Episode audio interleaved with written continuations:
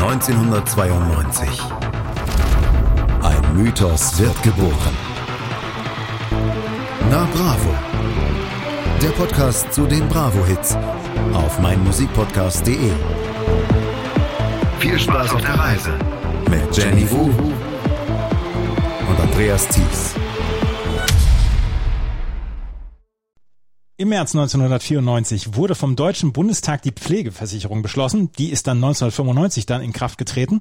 Gerhard Schröder erhielt mit seiner SPD die absolute Mehrheit bei den Landtagswahlen in Niedersachsen und Schindlers Liste wurde mit sieben Oscars ausgezeichnet. Jenny ging zu dem Zeitpunkt in die zweite Klasse und ich, ich habe schon mit jeder Faser meines Körpers die Wahl von Chemie als zweitem Leistungskurs bereut. Außerdem erschien die Bravo Hit 6. Herzlich willkommen zu einer Bravo, unserem kleinen, aber feinen Podcast zur Geschichte der Bravo Hits. Hallo Jenny.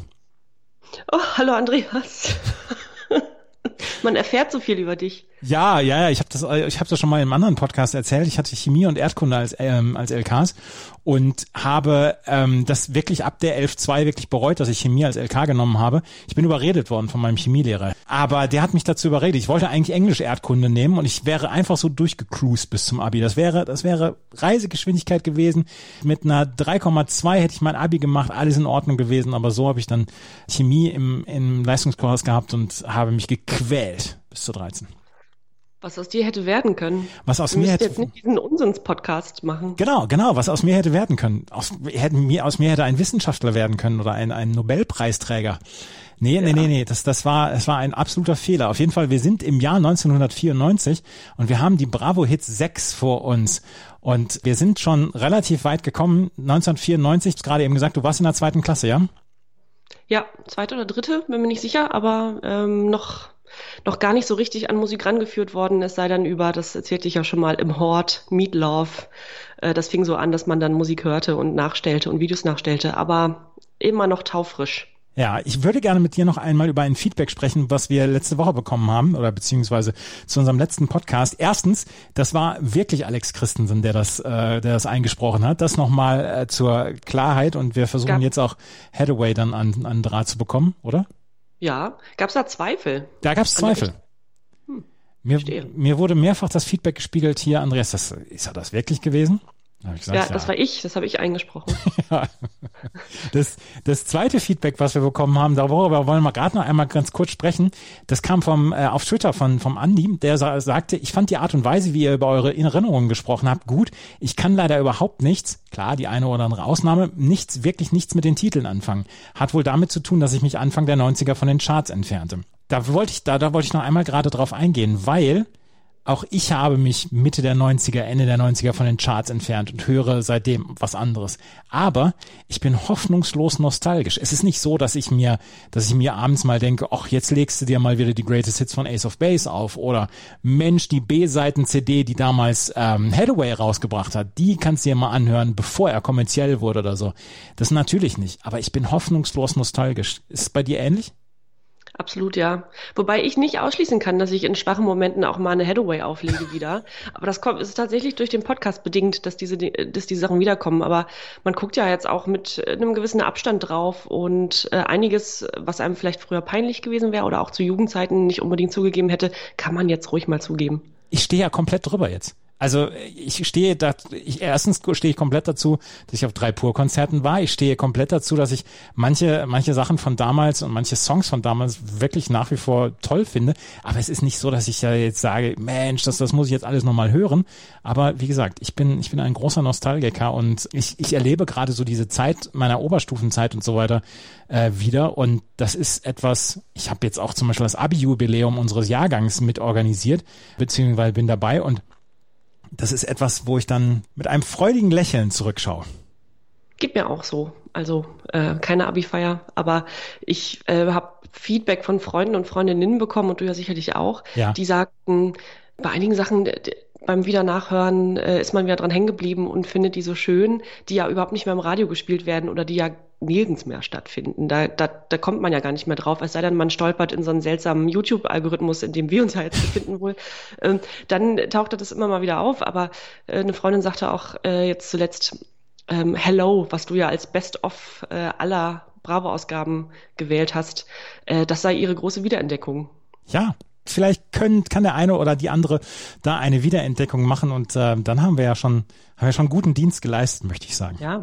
Wir haben auch viel Feedback damals bekommen äh, über unsere Besprechung der Bravo Autos 1992 und ähm, das wollen wir jetzt zu einer kleinen Tradition werden lassen, weil die Bravo Autos werden eigentlich bis heute noch vergeben und da müssen wir dann jedes Jahr ran in der ersten CD jeweils des Jahres. Und wir wollen heute mal auf die Bravo Hits 93 zurückkommen, weil wir, nämlich die Bravo Hits 6 ist im März 1994 veröffentlicht worden. Und da haben wir im Bravo, die, in den ersten Bravo Ausgaben die Bravo Autos 93 vergeben. Und wenn wir auf die Bravo Autos draufschauen, dann erleben wir auch wieder so ein Muster. Wir haben über die in den Ausgaben schon gesprochen, wenn, äh, wenn sie auf den Titelseiten drauf waren. Zum Beispiel Tau Schauspieler. Tom Cruise hat damals den goldenen Otto gewonnen vor Kevin Costner und, und das ist die erste Überraschung, Jean-Claude Van Damme. Ja. Jean-Claude Van Damme. überrascht dich das? Das, das überrascht mich ein bisschen. Zeit. Vor allen Dingen, weil er damals, er, er war damals ein, ein Kampfsport, ein Kampfsportler und hat damals Filme gemacht. Und ich sage mal so, wenn wir die schlechtesten gealterten Filme hätten, dann wäre Jean-Claude Van Damme relativ häufig mit dabei. Ja, ganz sicher. Ja. Auf Platz drei damals, auf Platz sechs unter anderem Charlie Sheen, der damals Hot Shots 2 gedreht hat. Oder Mel Gibson auf Platz sieben, Patrick Swayze, Gott hab ihn selig, auf Platz acht, Eddie Murphy auf neun und Harrison Ford auf Platz zehn. Enttäuschendster Schauspieler 1993 war auch Patrick Swayze vor Hulk Hogan und Jean-Claude Van Damme. Jean-Claude Van Damme hat den Bronze-Otto gewonnen und ist Dritter geworden in der Kategorie enttäuschendster Schauspieler. Kann man auch mal machen. Ja, aber das ergibt dann wieder Sinn. Das ist jetzt ist der Kreis wieder rund. Ja, Jean-Claude Van Damme ist auch Dritter geworden in der Kategorie Bestaussehender Schauspieler 1993 hinter Tom Cruise und Kevin Costner. Ist Tom, ja. ist Tom Cruise ein, ein wirklich sehr gut aussehender Mann? Was denkst du? Was sagst du? Ist er deine, ist er in deiner, würdest du ihn auch als gut aussehend bezeichnen? Den Satz hättest du ruhig aussprechen können. Ich, äh, nee, ähm, gib mir vielleicht auch nur zum Bauchnabel. Wahrscheinlich. Äh, noch nie, aber auch unsympathisch. Und bei mir funktioniert es nicht über die Optik, sondern über ähm, was im Kopf ist und wie sich jemand gibt. Und da ist Tom Cruise leider nicht so ganz oben bei. Ja. Bester Film des Jahres wurde als äh, wurde Jurassic Park gewählt, vor Bodyguard und die Firma und Hot Shots 2 auf Platz 4. Ich sage bis heute, Hot Shots 2 ist ein, ein, ein Kunstwerk. Und ja. bester, Immer, kann man jeden zweiten Sonntag gucken. Und bester Actionfilm des Jahres ist Cliffhanger geworden, vor Last Action Hero und Jurassic Park. Und auf der Flucht ist auf Platz 4 gekommen. Auf der Flucht habe ich letztens noch mal gerade gesehen. Der ist, der ist sehr, sehr gut nach wie vor. Hast du eine schöne Kategorie aus den Bravo Autos? es gibt, es gibt ja vor allem wieder, das sind so die Nischenkategorien, bestaussehende Band, bestaussehender Sänger. Und da sind einige Überraschungen bei. Bestaussehende Band, Take That auf Platz 1 ist vertretbar. Ace of Base auf Platz 2, ja. Zwei nicht sehr nett aussehende Männer und zwei durchaus attraktive Schwestern, wobei ich immer dachte, Ace of Base auf all ihren Bildern, also auch in der Bravo und auf dem Poster, gucken die so grimmig. Bis auf Jenny, die dunkelhaarige Sängerin, die guckt meist sehr nett. Ja, also ich fand jetzt auch nicht, dass sie unbedingt die allergrößten Schönheiten waren, besonders die beiden Jungs jetzt, also der eine jetzt schon, aber der andere, also es war ja so ein bisschen das Aber der 90er. Ne? Also sie wurden ja schon so ein bisschen ja. als die Nachfolger von ABBA genannt. Ich könnte mir auch vorstellen, dass sie so, naja, so ausgesucht worden sind damals. Aber du hast recht, die haben schon immer sehr grimmig geschaut. Wobei das gar nicht so zu diesem luftig leichten Pop passte. Gar nicht und auch oft, sehr oft in schwarz gekleidet, passte auch gar nicht zur Musik. Ja. Aber viel, viel überraschender und fast schon erschütternder bei den bestaussehenden Bands die Prinzen auf Platz 9 vor Deepesh Mode auf Platz 10. Wie geht das? Wie, ja, wer wählt das? Mitte der 90er ist vielleicht ein anderes Schönheitsideal gewesen. Wir haben darüber schon 1993 gesprochen, dass die Prinzen vor die Mode landeten. Aber hier habe ich noch die Entschuldigung, dass die Mode, wir haben schon darüber gesprochen, damals in der Drogenphase von Dave Gahan waren und sich so ein bisschen das Image gewandelt hat. Und die Prinzen halt damals mit dem Song Alles nur geklaut, ja vielleicht so ein bisschen, also vielleicht noch ein bisschen das sauberere Image hatten. Aber bei mir, bei mir hat sich da eingebrannt, dass Soul Asylum vor East 17 und New Kids on the Block war, bei dem bestaussehendsten Band. Na? Und die Four Non Blondes, was äh, ja auch eher Special Interest ist. Ja. Ich möchte noch darauf hin, äh, hinweisen, dass auf bei der besten Show Take That auf Platz 1 gelandet ist. Platz 2 ja. Four Non Blondes, Platz 3 Ace of Base und Platz 9 pur wieder vor die Mode. Wieder vor Und die Pet Shop Boys spielen auch eine Rolle in dieser besten Show-Kategorie auf Platz 7. Ja. Auch erstaunlich. Die hatten wir jetzt auch noch gar nicht so.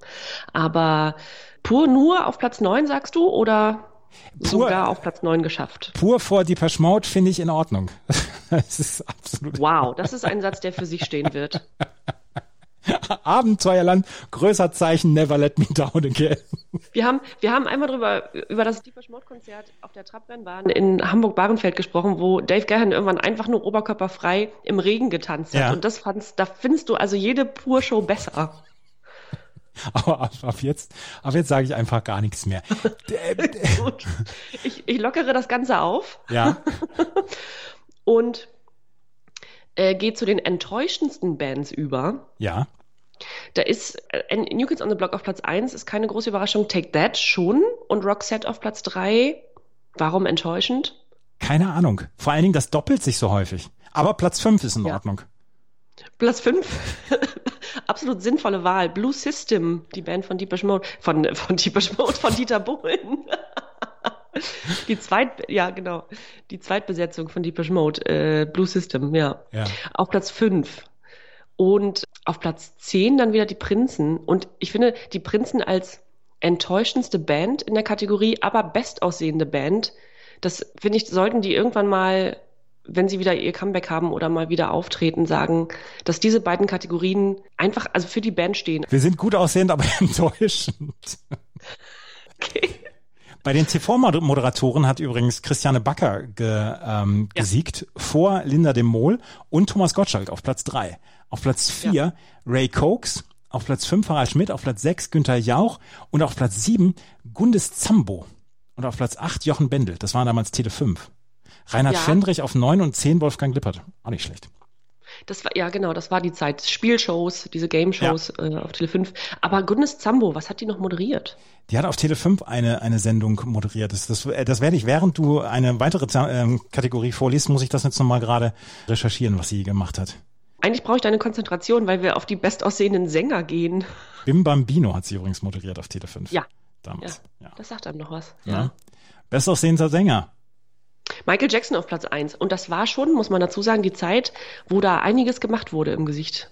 Ja, aber das war auch die Zeit seines, seines absolut größten Erfolges. Ich meine, Anfang, Mitte der 90er mit, mit Dangerous, mit Bad, also die hat er Ende der 80er noch rausgebracht. Er war ja damals im Zenit seines, seiner Popularität dann auch. Ja, und auch nicht, das darf ich an dieser Stelle sagen, nicht unerotisch, nicht unsexy. Diese Videos, dieses Tanzen, also ich kann mich an dieses Smooth Criminal Video erinnern, ja. wie er da äh, so, ein, äh, so ein Penny in die Jukebox wirft und dann anfängt zu tanzen mit Hut runter und so und dann auf diese Bühne geht. Das ist so hochgradig sexy. Ja. Oh, das war eine lange Pause. ich habe ich hab zu Michael Jackson nie so richtig Bezug gehabt. Ich mochte die, die Bad mochte ich sehr gerne, die, die Platte. Die Dangerous mochte ich auch ganz gerne. Aber so zu ihm hatte ich nie so. Er war für mich komplett weit entfernt. Der Mann war so in seinem eigenen Universum, dass ich ihn als Person gar nicht so richtig gegriffen habe, sondern nur die Kunst, die er gemacht hat. Ja, vielleicht auch besser so, wenn man, äh, ne, also nach neuesten Erkenntnissen ist es vielleicht ganz gut, dann doch äh, sich nicht weiter mit der Person Michael Jackson beschäftigt ja, wahrscheinlich. zu haben. Ja. Aber doch, es war, äh, ich, der, der, hat eine ganz große Faszination ausgeübt. Ja. Und er war ja. vor David Hasselhoff, Platz, Platz eins bei den bestaussehendsten Sängern. Und Platz drei Andreas Elsholz. Wahnsinn. Wer sich nicht mehr an Andreas Elsholz erinnert, der war in gute Zeiten, schlechte Zeiten ganz zu Anfang mit dabei. War, ne? Ja, gute Zeiten, schlechte Zeiten. Ja. Und ist dann auch, hat dann auch ähm, Singles rausgebracht. War ein Sänger. Ja, zum Beispiel Summertime. Ich, ich kann mich an keine Single von, von Andreas Elsholz erinnern, von daher. Da, da hat, mich, hat mich YouTube leider letztens zu hingetrieben. Und ähm, das, ich bin also mit einer Mischung aus Verwirrung und Faszination vor, vor diesem Video hängen geblieben. Ja, auf, auf Platz sieben übrigens Dieter Bohlen bei den bestaussehendsten Sängern. Ja, ich möchte noch auf eine Kategorie und das aus reinem Eigennutz zu sprechen kommen. Das ist nämlich die, Sport, die Sportler und Sportlerin des Jahres. Oder Bravo Auto für Sportler und Sportlerinnen, weil das war eine komplette, fast komplette Tenniskategorie. Bei den Sportlern Mark Kevin Göllner vor Michael Stich und auf Platz drei dann Michael Schumacher. Bei den Sportlerinnen Franziska van Almsig vor Steffi Graf und Anke Huber. Schönste Sportlerin des Jahres Franziska von Almsig vor Gabriela Sabatini, vor Anke Enkel, äh, Anke Huber und Heike Enkel. Auf Platz fünf Steffi Graf, auf Platz sechs Merlin Otti, Sprinterin damals. Schlechteste Mannschaft, FC Bayern München. Vor FC Schalke 04. Ach, das hat irgendwie mit der Zeit ja auch an, an Humor gewonnen. Ja, absolut, absolut. Und bei den, bei den Sportlern, wie gesagt, Mark Kevin Göllner. Und Mark Kevin Göllner hatte 1993 sein bestes Jahr. Das nochmal gerade zur der Komplettheit habe. Mark Kevin Göllner hat ein paar Tennisturniere gewonnen im Jahr 1993, trug seine Mütze verkehrt herum, quasi als erster Tennisspieler und hat Ende 1993 dann auch noch mit dem deutschen Davis Cup Team den Davis Cup gewonnen. Ja, ich bin mir, ich bin mir fast sicher, dass Mark Kevin Gölder in den letzten 15 Jahren nirgends erwähnt wurde und wir jetzt diesen Namen nochmal ausgegraben haben. Ja, also er wird nur in Fachkreisen noch erwähnt zwischendurch. Ach gut, da bist du näher dran. Da bin ich ein bisschen näher dran. Ich habe ihn schon häufiger noch gehört beziehungsweise gesehen in den letzten 15 Jahren, aber er ist vielleicht auch so ein bisschen in der Versenkung verschwunden. Gerade noch eins, weil es äh, schöne Tradition ist, Wrestler. Wieder Bret Hart auf Platz eins wieder vor Hulk Hogan, dieses Mal auf Platz drei Lex Luger und auf Platz vier der Undertaker. Ja. Ich möchte einmal noch gerade sagen, es gab, man musste ja damals Postkarten schicken und so und dort überall die Kategorien dann vergeben. Es gab, was es zu gewinnen gab. Es gab eine HiFi-Anlage für die Otto-Wahl der Bands, äh, eine Sony Handycam gab es für den Sänger und einen Videorekorder gab es für den besten Film oder für die Gewinner des besten Films. Das war die Otto-Wahl 1993. Ach, niedlich, oder? Ist äh, fantastisch. Ja. Franziska van Almsick war die, die große Siegerin bei den Sportlerinnen. Christiane Backer bei den TV-Moderatoren. Ja, das waren die Bravo Ottos 1993. Und gleich werden wir mal über die CDs sprechen. CD 1 und 2 von den Bravo Hits 9, äh, 6, die am 4. März 1994 veröffentlicht worden ist. Und da gab es ein paar Kracher drauf. Unter anderem mit Ace of Base, aber auch Katzklo von Helge Schneider. Das gleich hier bei meinmusikpodcast.de und Na Bravo. Na Bravo, hier auf meinmusikpodcast.de und wir stellen euch wie immer die CDs 1 und 2 jeweils vor. Und ich stelle jetzt die CD 1 vor. Es ist wieder so ein bisschen unterteilt in eine Dance und in eine Universal CD, wobei das bei diesem Fall, in diesem Fall nicht genannt worden ist. Das hatten wir ja noch mal bei der Bravo Hits 5. Aber Bravo Hits 6 fängt mit Ace of Base, The Sign an.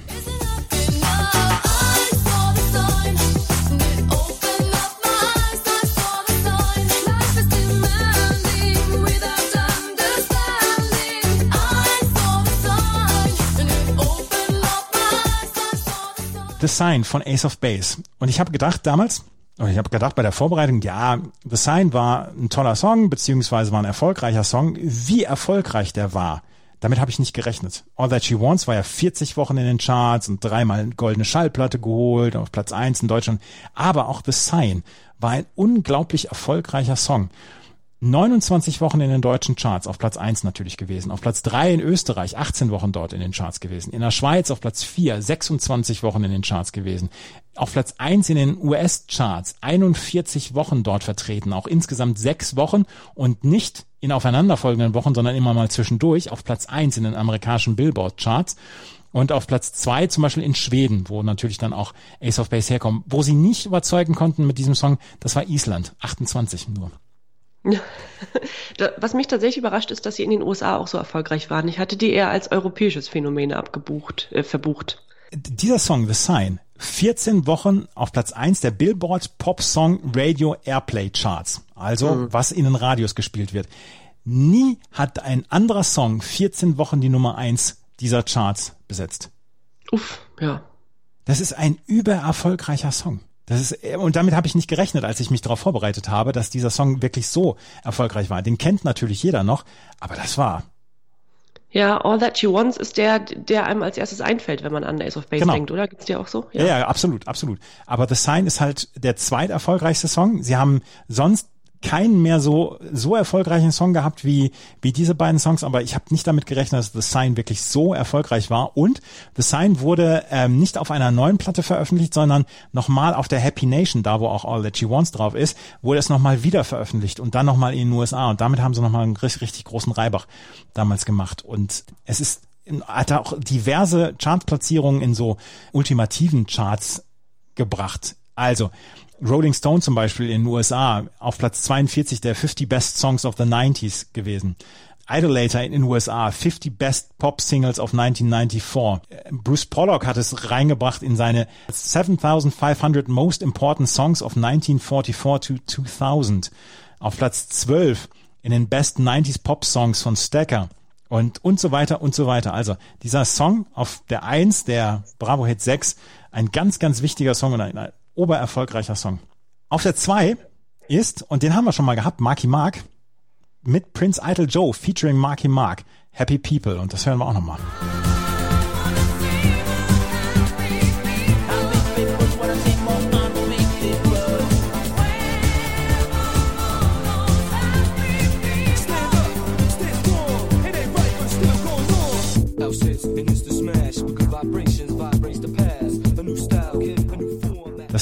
Prince Idol Joe featuring Marky Mark.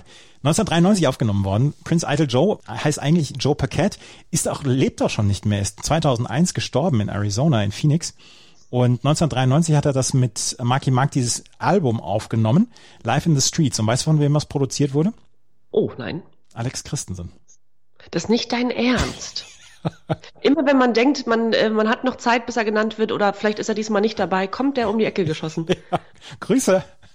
Grüß mit bei Marky Mark. Ja. Das ist wirklich überraschend. Da, damit habe ich auch nicht gerechnet. Äh, Prince Idol Joe featuring Marky Mark, Live in the Streets, das hat Alex Christen produziert. 1993 war es auf Platz 4 in den deutschen Charts 31 Wochen lang, auf Platz 23 in Österreich, auf Platz 22 in der Schweiz und die haben danach noch einen Song gehabt, United, der wurde dann später veröffentlicht, den glaube ich kriegen wir noch auf der Bravo Hit 7 oder 8 ist er noch mit dabei und da war es tatsächlich dann ein Nummer 1 Hit. Dieser Song Happy People, den kennt man auch noch, oder?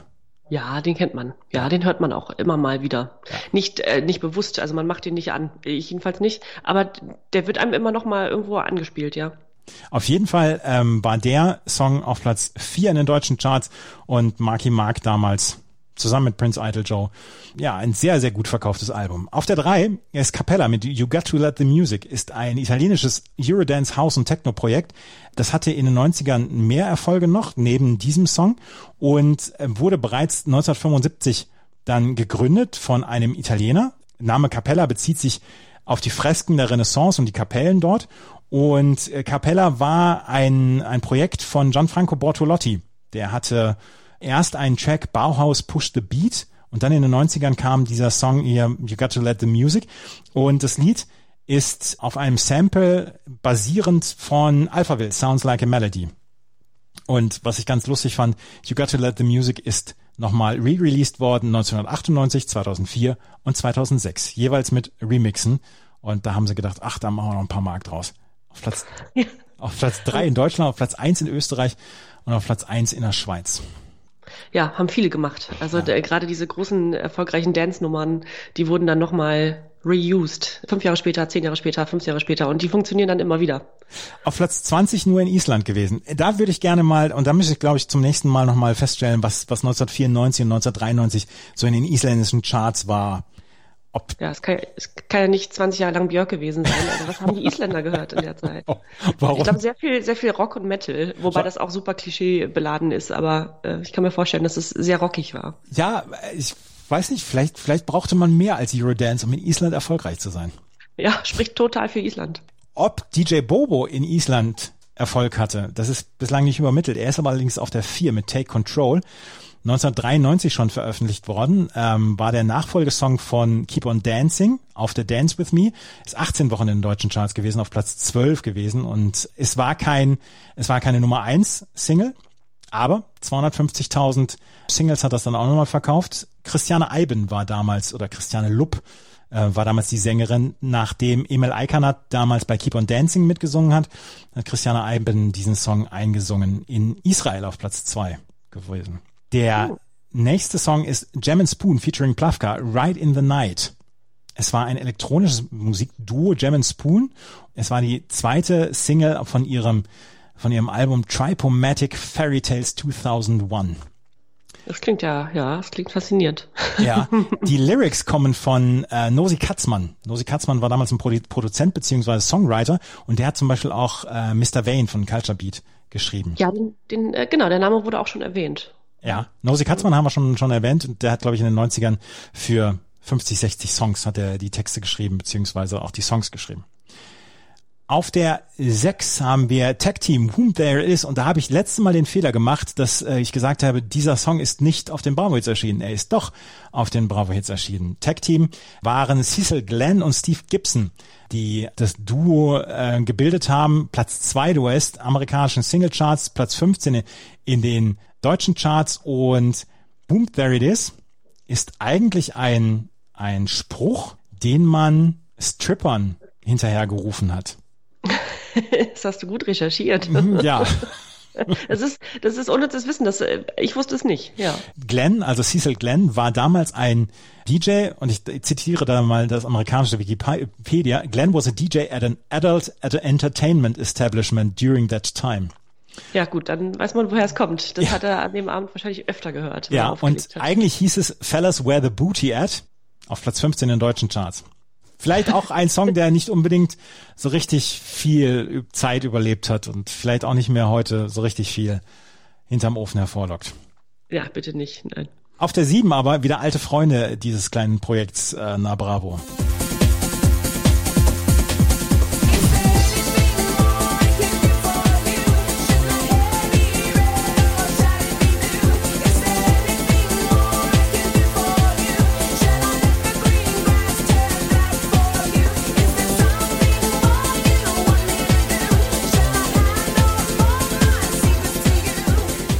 Sowas hat man im Go-Park gehört in Herford.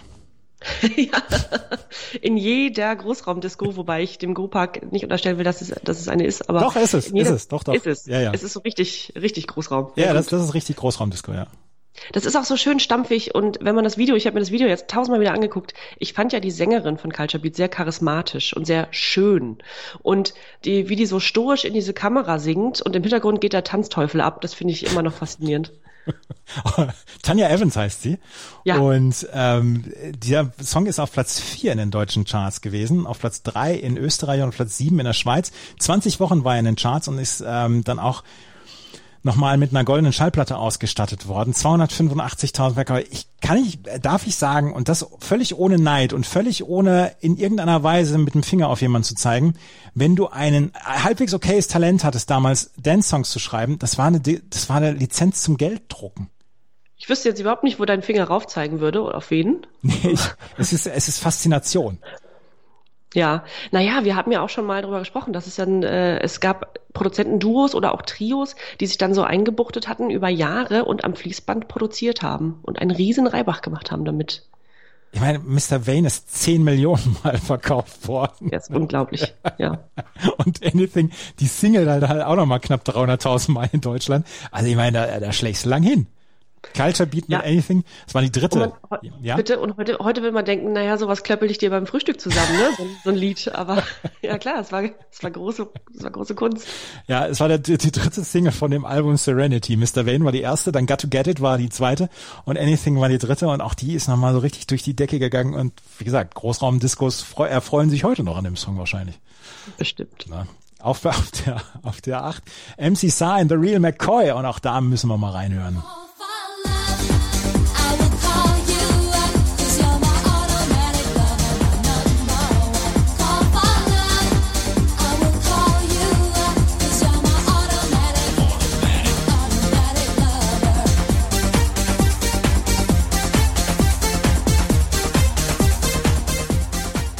Es gab 1989 den Song ja Pump Up the Jam von, ich glaube, Snap.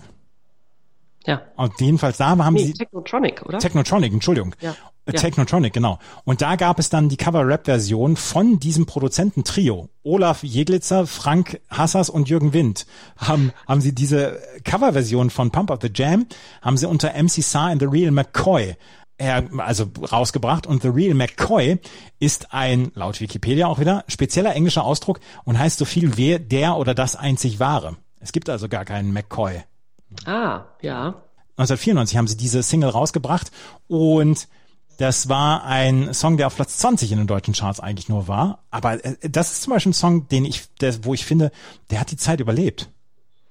Äh, muss ich leider auch gestehen. Und ich habe auch ein bisschen gewackelt gerade beim Anhören. Natürlich hat man da gewackelt. Natürlich bewegt sich da der Hintern.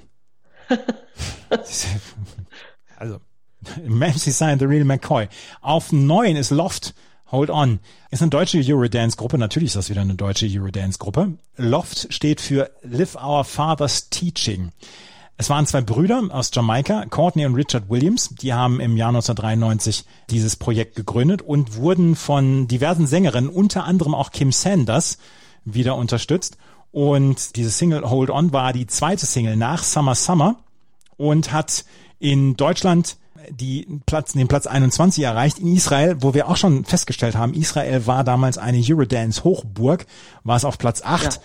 und in Kanada in den Dance-Charts auf Platz, Platz 2.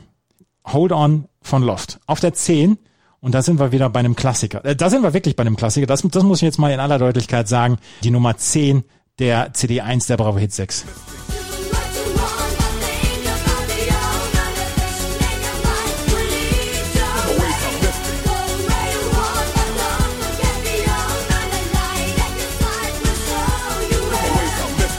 Klassiker. Uh, ja. Ähm, hast du dazu getanzt? Ich hab, mir war der nicht so geläufig. Nicht? Oh, dann, dann ist aber die Gnade der späten Geburt bei dir. Ja. Vielleicht ganz gut in dem Fall. Menschen in meinem Alter haben also den rechten Arm nach oben und dann immer so wegge, mit der Faust dann immer so. Oh nein, ja, ich weiß. Ne? Ah, das möchte ich mir auch nicht vorstellen. Magic Affair ist äh, eigentlich quasi das, das Nachfolgeprojekt von Mysterious Art. Also, also war eine Band, die, die die Songs von Mysterious Art fortgesetzt haben. Die hat nämlich 1989 das Omen Teil 1 und das Omen Teil 2 gebracht und das war jetzt Omen Teil 3. Und es war Platz eins in den deutschen Charts. Es war erfolgreichster Dance Act. Dafür hat es mal ein Echo gewonnen. Und sie haben äh, 1998 dann, oder bis 98 noch weitergemacht. Und 19, 2009 waren sie dann nochmal in der ultimativen Chartshow und dann auch noch mit einer neuen Besetzung dann. Ja, also haben es noch ein bisschen länger geritten. 2014 haben sie sogar noch eine neue Single aufgenommen. Hear the Voices. Ja, als Magic Affair auch. Ja. Hm. Omen, Omen 3 war auf Platz 1 in den deutschen Charts 25 Wochen drin. Ist ein Klassiker, wie gesagt, man, man schmeißt den, man schmeißt die Faust weg. man schmeißt die Faust weg. Ja? Das ist also der Ausdruck dafür, für diesen Tanzstil. Ja, ja, ja, ja.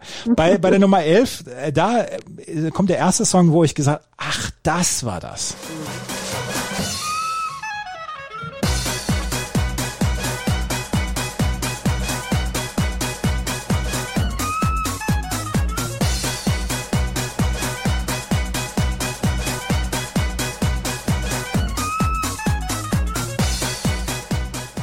geht so 3,30. Es ist furchtbar. Darf ich das jetzt schon? Darf ich das? Es ist furchtbar. Das, das darfst du jetzt schon sagen, ja. Das ist ein alter, das ist eine alte Charleston-Melodie, also aus den 1920er Jahren. Und daraufhin ist ein, oder darum ist ein, so, so ein Dance-Beat drum gebastelt worden. Und es geht 3,30 so. Es geht 30. Und das äh, Dub mit Dub sagt ja. schon alles. Und das ja. ist dann einfach, das ist, ja, das ist einfach 3,30, das dasselbe ist. Ja, oder, oder, oder vielleicht heißt es auch Doop, weil es ein niederländisches Projekt ist und Doop steht für Taufe. Oh, da weißt du mehr, ja. ja. Ferry Ritterhof und Peter Ganewski haben dieses Projekt gebracht und sie haben zwei Singles gehabt. Einmal haben sie das hier gehabt, wo sie den Charleston aus den 1920er Jahren wieder verwurstet haben. Und dann haben sie nochmal einen Country Blues mit einem ähm, Song mit einem Mundharmonika Riff quasi nochmal in eine Dance-Version gepackt und das war Huckleberry Jam, aber das blieb ohne Erfolg. Auf Platz 6 in den deutschen Charts. Und in den Niederlanden, weißt du das? In den Niederlanden auf Platz 11 und in Island Platz 27. Das ist ab jetzt der Maßstab, weil ja. die Messlatte wird an Island gewährt. Ja, der Song mag erfolgreich sein, aber was hat er in Island gebracht? Ne? Ja. Und war in Israel erfolgreich. Genau. Die beiden Länder, die machen es eigentlich. Ja. Genau. Dub mit Dope. Die, das war Sydney Berlin Ragtime Band. Tja. 24-7 mit Is It Love auf, auf der 12 hatten, ist ein niederländisches Dancefloor-Duo. Wir haben so ein bisschen die Benelux-Phase jetzt in dieser CD erreicht. Mhm. Is It Love ist auf Platz 5 in den deutschen Charts gewesen und war 20 Wochen dort, hat sogar eine goldene Schallplatte bekommen. Technotronic, here yo, hey yo, here we go. Technotronic, Pump Up the Jam, haben wir eben schon gesagt, war 1989. Das ist ein Song, der auf der 13 ist und ich glaube, da haben sich die Macher von den Bravo-Hits damals auch gedacht, ja, der wird auf jeden Fall in den Charts, in die Charts gehen, ist Technotronic, das, das wird klappen. Denkste, ist nicht in den Charts gewesen. Ja, war auch, ja. war auch, war auch nicht gut.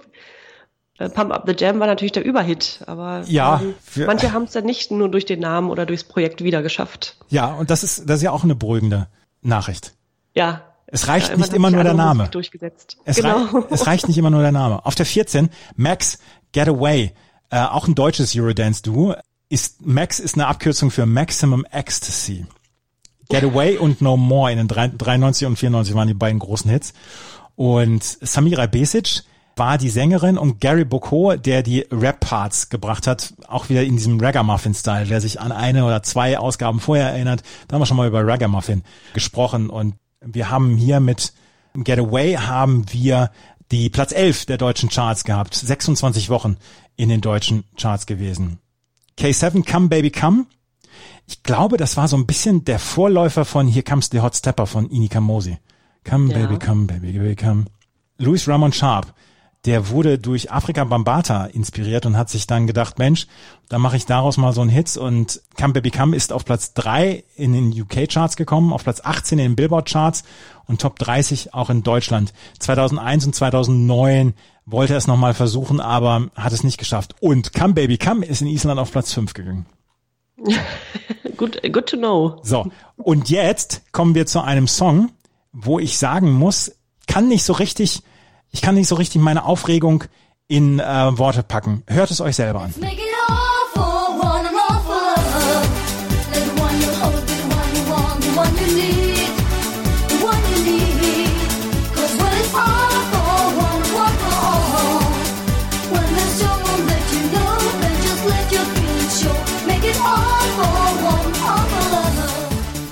Ist das für eine unglaubliche Verunglimpfung? da habe ich, da hab ich zwei, da habe ich zwei Minuten drüber lachen müssen, als ich es gehört habe. Ich kannte denn, ich kannte diese Dance-Version, die als benannte Dance-Version noch nicht davon, denn das Ausgangslied All for Love von den Musketeers ist fantastisch. Können wir, oh Gott, du bist schon wieder so ruhig.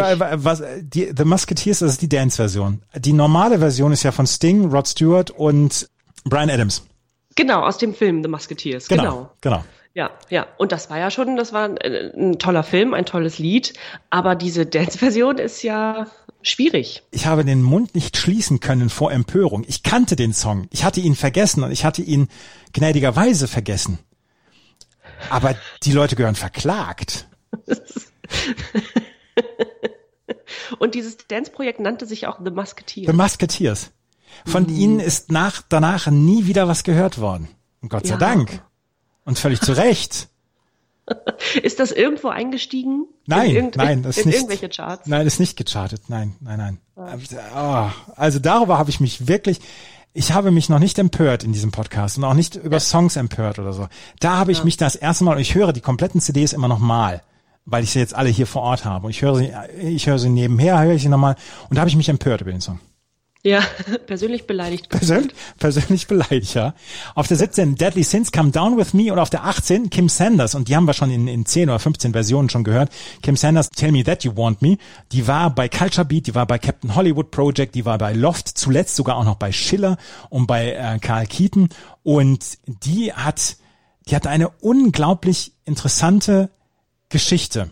Sie hat auch ein Buch geschrieben, Father, wo sie über die Misshandlungen ihres Vaters gegen sie dann schreibt. Und sie hat ein, eine sehr, sehr interessante Biografie. Und ich kann nur empfehlen, äh, sich mal so ein bisschen in die Biografie von, von äh, Kim Sanders einzulesen. Sie ist erstens eine talentierte Sängerin und zweitens hat sie eine sehr bewegte Lebensgeschichte. Kim Sanders auf der 18, auf der 19 Tour Unlimited. Let the Beat Control Your Body.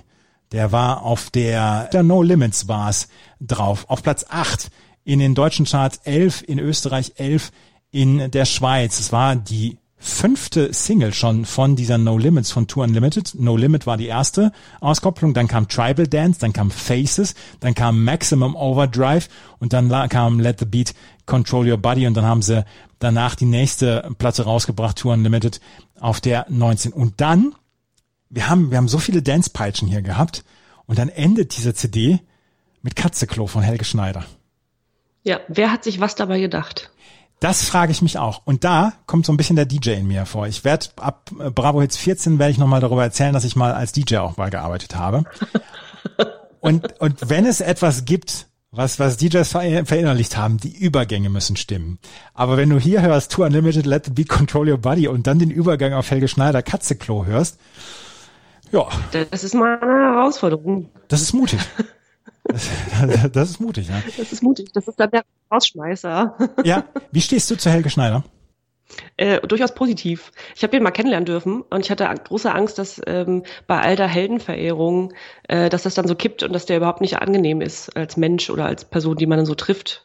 Und der war genau so, wie ich ihn mir vorgestellt habe. Ich konnte mit seinem Humor nicht viel anfangen. Also also ich war nie einer, der in seine, seine Soloprogramme oder so reingegangen ist oder so. Und ich konnte auch nicht so richtig lachen über seine Filme. Wirklich nicht. Ist vielleicht der falsche Humoransatz bei mir oder so. Aber ich habe ihn mal Ende der 90er bei der Harald Schmidt Show gesehen. Da war ich, war ich vor Ort damals bei der Harald Schmidt Show. Und da saß er am Klavier und sollte ein Stück spielen und dann hat er in der Pause, in der Werbepause, hat er einfach Klavier weitergespielt. Und da habe ich festgestellt, was für ein unfassbarer Musiker der auch noch ist. Ja, ja, ist er. Und auch äh, wie improvisiert. Ich habe ihn mal auf einem Jazzfestival in Hamburg gesehen, wo nur etablierte Jazzkünstler auftraten und dann Helge Schneider als so ein bisschen Zusatz- und Showact und der dann so äh, Samstagabend dann nochmal auf die große Bühne sollte. Und er sollte zusammen mit Gilly Gonzalez, einem Pianisten, ähm, einem kanadischen Pianisten, der in Deutschland lebt, äh, zusammen auftreten. Die hatten sich wohl verstritten, zerstritten vor dem Auftritt. Und dann gab's äh, also im Rahmen des Festivals gab es so eine Beatboxerin, die noch nie mit Helge Schneider zusammengearbeitet hatte vorher. Und die hat kurzfristig gesagt, Mensch, wir machen was zusammen, wir machen irgendwas, eine Show. Und dann haben die zwei Stunden auf der Bühne irgendwas zusammengeklabüstert und das war super. Ja, also ich, ich glaube auch künstlerisch ist der über jeden Zweifel erhaben. Es ist ja. nicht jedermanns Fall. Und 1994 hatte er seinen, seinen großen Durchbruch mit diesem Song Katzeklo bei ähm, Wetten das vor 16 Millionen Zuschauern an den Fernsehgeräten hat er Katzeklo aufgeführt. Ja, was überhaupt nicht, eigentlich gar nicht ihm entspricht, wie er sich darstellt und welcher Künstler er sein will. Nee, ich habe auch von mehreren Leuten gehört, die damals gesagt haben, ja, vorher war, war super und so. Ich meine, das kann man als Klischee abtun. Ich, ich kannte ihn noch, als er auf den ganz kleinen Bühnen spielte und so. Und dass sie sich dann gesagt haben, boah, ich weiß nicht, ob, ob ich den Weg so mitgehen möchte. Aber damals hatte er seinen großen Durchbruch und heute ist er ja Kulturgut in Deutschland. Ja, das kann man so stehen lassen, ja. Helge Schneider beendet mit Katze Klo die CD1. Und wenn wir uns gleich wieder hören, dann werden wir über die CD2 sprechen und dann über, über Right Set Fred, über OMD, über Depeche Mode, über D-Ream und über Meatloaf. Darüber alles gleich. Und Jenny stellt euch diese CD vor, hier bei meinmusikpodcast.de und na Bravo. Jenny stellt uns jetzt die CD2 vor und es fängt, fängt mit einem Fängt mit einem Klassiker an, oder? Ja, mit einem großen Brocken im wahrsten Sinne des Wortes. Ja, mit Meatloaf, den wir auch schon hatten. Keep on believing, and you'll discover, baby, there's always something magic. There's always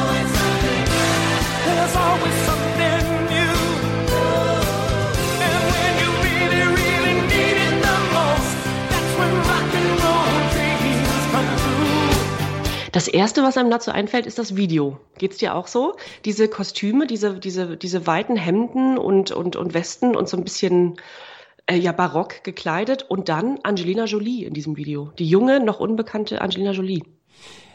Ich habe diese CD damals besessen und ich war großer Fan damals beziehungsweise von dieser CD und ich finde diesen Song, der, der hat halt, was mir da immer in den Sinn kommt, das ist Rockoper. Also ja. Oper mit ER. Das ist diese ganz große Geste. Das ist halt unfassbar produziert worden, diese Platte damals und auch dieser Song. Ja, darüber hat er sich aber auch sehr definiert über dieses Opernhafte. Das wollte er ja auch unbedingt so darstellen. Diese große Bühne, so trat er ja auch auf bei Live-Auftritten. Hm. Ja, und er konnte, glaube ich, vier Oktaven singen in seiner besten Zeit.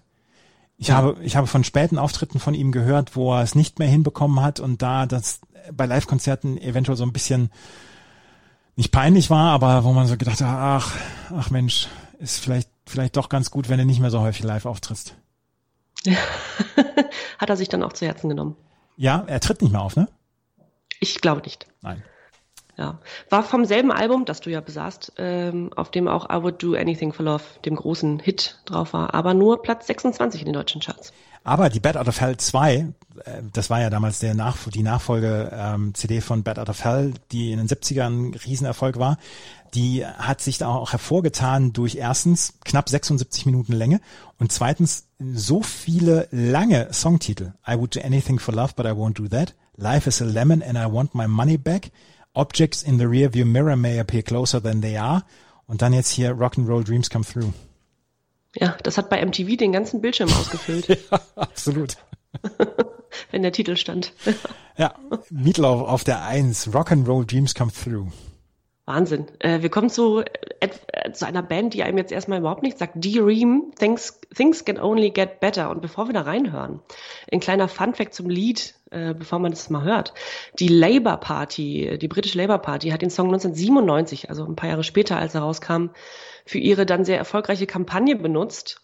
Und in dem Song geht es darum, dass die Dinge ja eigentlich nur besser werden können, was äh, mir als super optimistisch gewertet werden kann, aber auch ein bisschen mit einem Augenzwinkern. Aber da hören wir mal rein.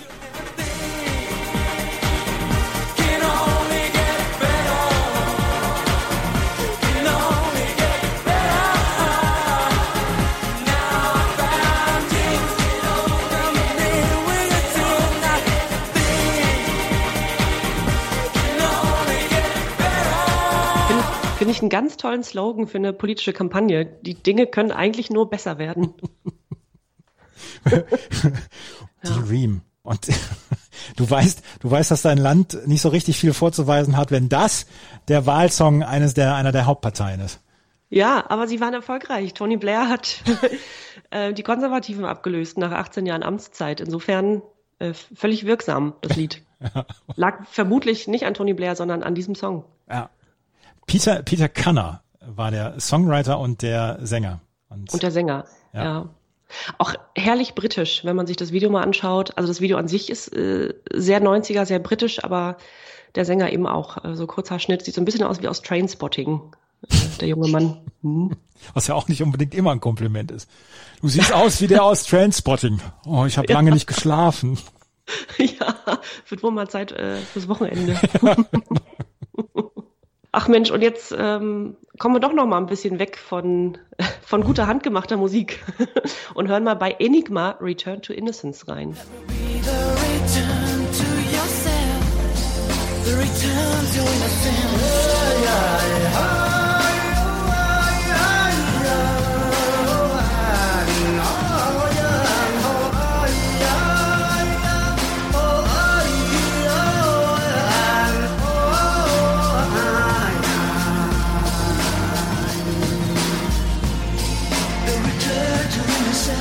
Mag ja dieses Ambient Ethno angehauchte nicht so sehr, aber da habe ich wieder ein bisschen Angst, dass du sagst, ah, gefällt mir gut, habe ich wieder entdeckt.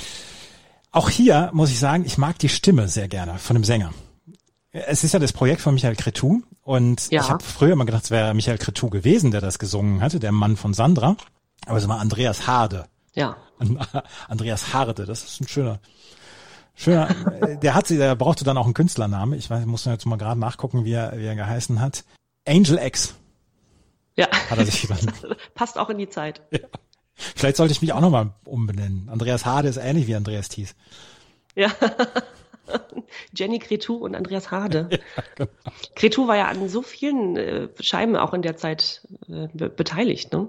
Und ich glaube, hinter Enigma steckte ja Cretou und es war anfangs nicht bekannt. Also da war, da gab es ja, glaube ich, zwei, drei Jahre, wurde das so ein bisschen verheimlicht, wer hinter Enigma steckt, hinter dem Projekt. Und dann hieß es irgendwann, das kann ja nur der Cretou sein und dann, ja, ja. dann war's war es der Fall. Wenn, wenn man mich jetzt zwingen würde zu sagen, welchen Song ich besser fand, diesen Sadness Part 1 von Enigma oder hier Return to Innocence, würde ich mich allerdings auf Return to Innocence äh, versteifen. Ja, ich dann in dem Fall auch. Auf der 3 Enigma, Return to Innocence. Auf der 4? Ja. Auf der 4? Auf der 4, ja. Da, äh, da müssen wir jetzt ein bisschen was zu sagen. Ja, schießt völlig aus der Art erstmal, also als Lied an sich. Und zwar Oliver Grimm und Heinz Rühmann damals aus dem Film Wenn der Vater mit dem Sohne, das Schlaflied Lalelu, produziert von, oder nochmal neu, produziert von Cinematic. Cinematic, Heinz Rühmann und Oliver Grimm, unser Lied Lalelu. Es kam damals, ja, es war so damals so, so eine Retro-Phase, dass Cinematic diesen Song rausgebracht hat und ja. Heinz Rühmann und Oliver Grimm, der, der, der Film ist glaube ich von 1966 oder so, ne? 55. 55 sogar. Ja. Heinz Rühmann ist in meiner Familie darfst du nichts gegen ihn sagen. Ja. Meine, meine Mutter, und das, das darf ich jetzt gerade mal erzählen, meine Mutter, er ist, er ist ein Held gewesen für meine Mutter. Und ich glaube auch, dass er ein guter Schauspieler war. Und ich mochte zum Beispiel sehr, sehr gerne Es geschah am helllichten Tag. Es gibt einen Krimi mit ihm und Gerd Fröbe. Nach wie vor sehr, sehr gut guckbar. Ist ein super Film. Aber, was ja auch dann erst ein bisschen später herausgefunden worden ist, der war ja schon ein Profiteur der Nazi-Zeit damals. Ja, ich glaube, er war nicht Parteimitglied, aber er hat sich da schon sehr äh, durch die Zeit durchgeschlängelt und immer wieder Filme und Rollen bekommen und das auch sehr genutzt für sich. Der hat gerade im, im Dritten Reich in der Zeit hat er Film um Film gedreht und hat selber dann gesagt, ich bin hier für die Unterhaltung, ich bin für die Zerstreuung zuständig und hatte ein Stein im Brett bei, bei Joseph Goebbels, hatte ein Stein im Brett bei ähm, Adolf Hitler. Er war damals so ein Ende der 80er, Anfang der 90er, auch da um die Zeit rum, als er dann gestorben ist, Anfang der 90er, war das gar nicht so ein, so ein richtiges großes Thema. Das wurde erst hinterher, glaube ich, dann ein Thema. Ja, ja, das wurde nochmal dann äh, nochmal recht kritisch aufgearbeitet. Ein Lied, Lalilu, nur der Mann im Mond schaut zu, ist natürlich bekannt und ich weiß nicht, warum es damals nochmal als, als Single rausgebracht worden ist. Äh, überhaupt nicht. Cinematic haben ja auch einiges von, von Rühmann und von Heinz Erhardt auch noch vertont aus den, gerade aus den 50er, 50er Jahren, aus einigen Filmen dann noch, ähm, die, die Lieder dann nochmal in die Charts geholt in den 90er Jahren. Ja, und äh, Heinz Aber, Rühmann war die Nummer vier dann. Oder war der, war der erste Song quasi von Cinematic damals, oder?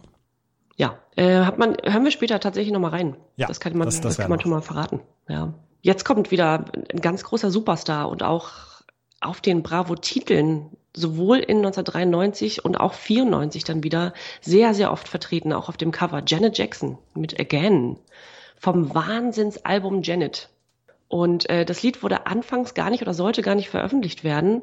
Und das war erstmals zu hören im Abspann ihres Films Poetic Justice, in dem sie ja mit Tupac so ein, äh, eine Liebes, einen Liebesfilm gedreht hat, den ich ja, weil er so unkitschig und sehr, sehr echt ist, immer noch, immer noch gerne schaue erreichte dann aber, als es dann als Single rausgebracht wurde, doch Platz eins der amerikanischen Billboard-Charts und ist sogar für den Oscar nominiert worden im selben Jahr. Also Riesenhit.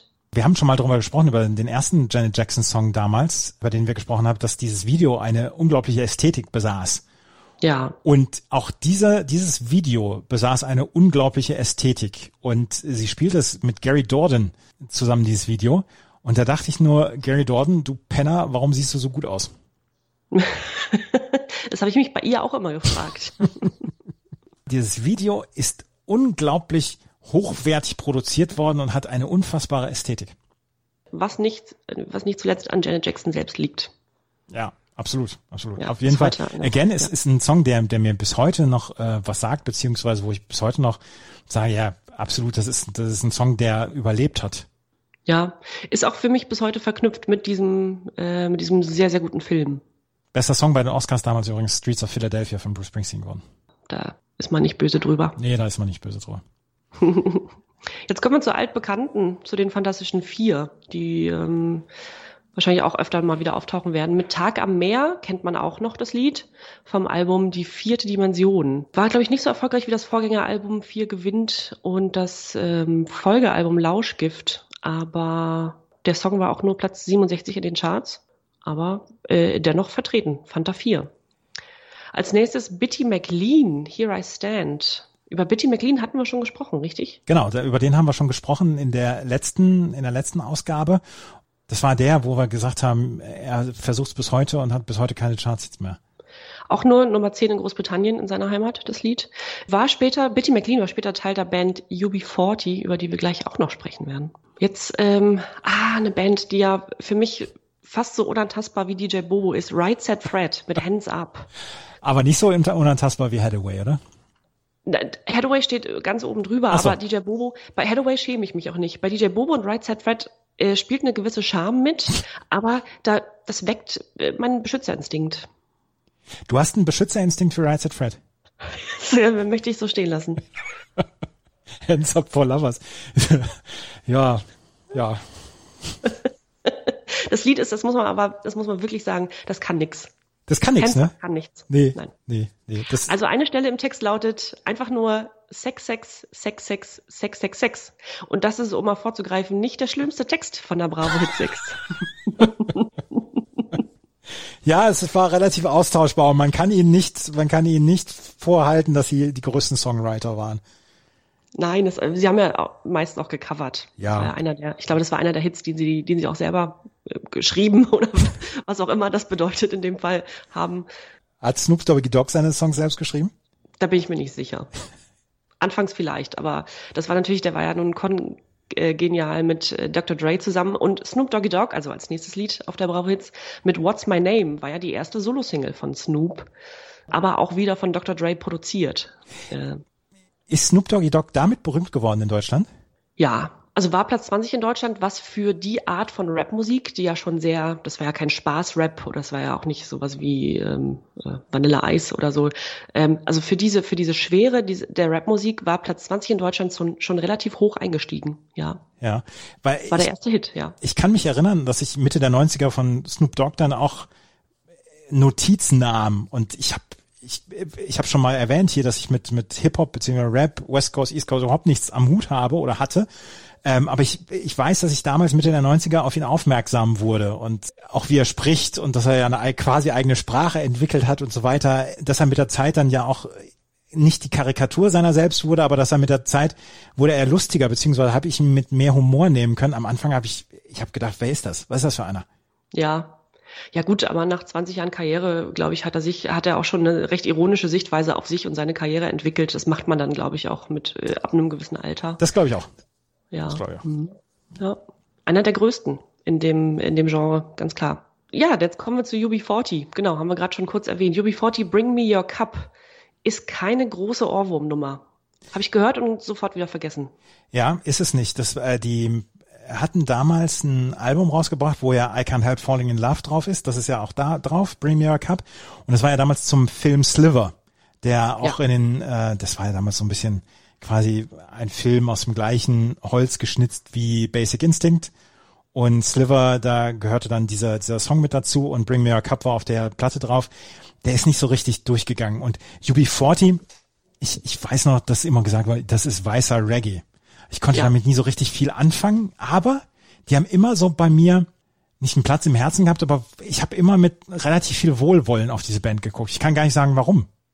Ja, ich, ich glaube, ich kann dir sagen, warum. Das geht mir ähnlich. Ähm, das waren, das waren hochanständige Männer, Musiker, und die haben sich so ein bisschen dem Thema der, der Verlorenen, also gerade auch so in den 90ern in, in England, da gab es ja einige äh, recht raue Städte, Stadtteile und, und Gegenden, ne, wo das Geld nicht so floss. Die haben sich ja auch, UB4, die haben sich ja auch nach dem äh, Formular zum, zum Antrag auf Arbeitslosenversicherung genau. benannt, dem Unemployment Benefit Form 40.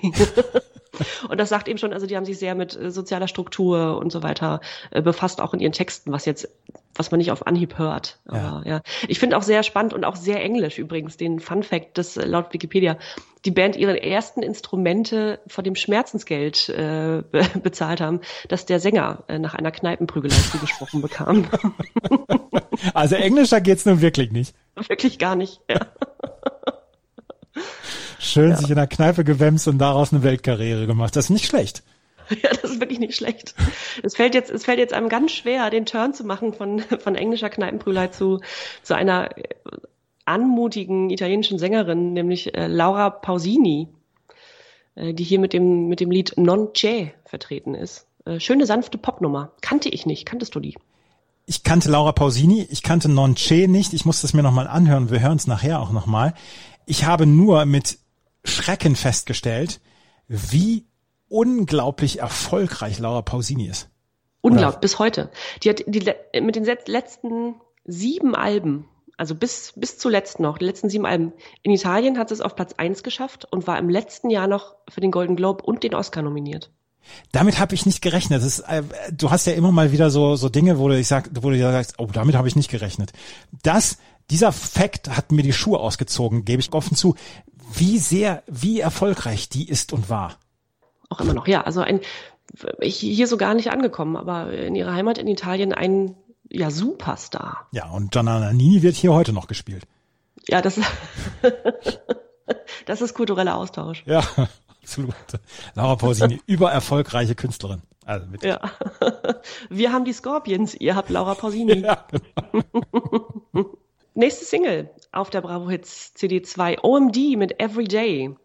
über das Lied, das können wir nur kurz anreißen, über das Lied sagte der Frontmann Andy McCluskey im Nachhinein, das war leider nicht unsere beste Single. Und das will ich so stehen lassen. Das lassen wir einfach so stehen. Wenn Andy McCluskey das sagt, dann haben wir nichts ja. hinzuzufügen. ja. äh, in, das, in das nächste Lied hören wir mal rein. Wooden Heart sagte mir überhaupt nichts vorher mit We Belong Together. Das ist ein absoluter Ohrwurm. We belong together.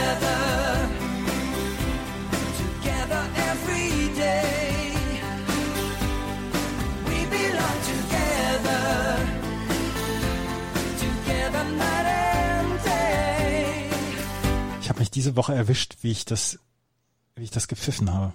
Weil ich habe ja reingehört in beide CDs. Ich habe beim Einkaufen ist mir dieser Song nicht aus dem Ohr gegangen. Ja, ist ähnlich wie mit Matu bei dir. Ja, ja. Ich kann aber sagen, dass es nicht mein Guilty Pleasure ist. Gott sei Dank. Da müssen wir, müssen wir nicht nochmal reinhören. Ich, mir sagt nichts, aber vielen von uns oder von euch äh, sagt es vielleicht was als äh, Titelmelodie äh, der ARD-Serie nicht von schlechten Eltern. Vielleicht bin ich ein Küken, mir sagt's nichts mehr. Aber die, die Serie nicht von schlechten Eltern, die, die sagt mir noch was. Ja.